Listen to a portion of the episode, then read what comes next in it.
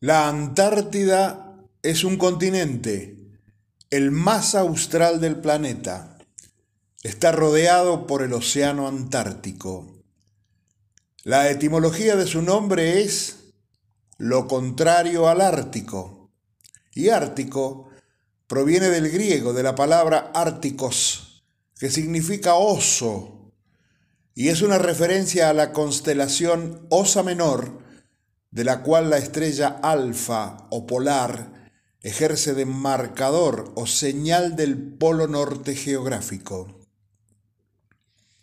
¿Qué es la Antártida? Para simplificar, es un desierto de hielo. Tiene una superficie de 14 millones de kilómetros cuadrados. Es la segunda superficie más grande del planeta. Rusia tiene 17 millones de kilómetros cuadrados, Estados Unidos 9 millones, Argentina casi 3 millones.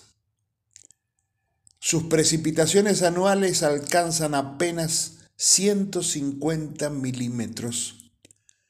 La ciudad de Buenos Aires tiene 1200 milímetros, Mendoza 490 milímetros.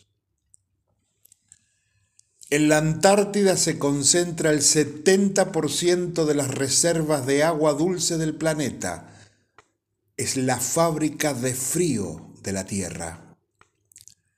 Las noches duran seis meses, los días seis meses. Fue la última región de la Tierra en ser descubierta o colonizada por humanos siendo avistada por primera vez, según algunos historiadores, en el verano austral del año 1603 por el navegante español Gabriel de Castilla. Para comienzos del siglo XIX, los exploradores ya habían estado buscando un enorme continente meridional que llamaban Terra Australis Incognita, tierra desconocida del sur. Se creía que este vasto continente equilibraba la tierra del hemisferio norte, pero los primeros intentos de encontrarlo habían fracasado. El capitán James Cook había pasado tres años buscándolo durante su segundo viaje entre 1772 y 1775. La expedición había llevado a Cook y a sus hombres al Círculo Polar Antártico.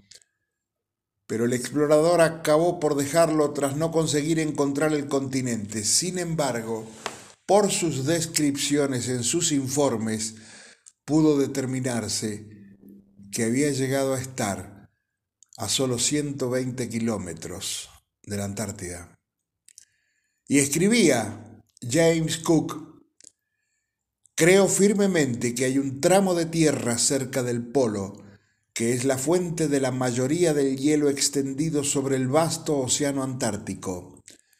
Pero el peligro que uno corre al explorar una costa en estos mares helados y desconocidos es tan grande que me atrevo a decir, ningún hombre se aventurará más allá que yo y que nunca se explorarán las tierras que puedan encontrarse al sur. Afortunadamente, no se cumplieron las afirmaciones de Cook. Por eso, seguiremos contándoles.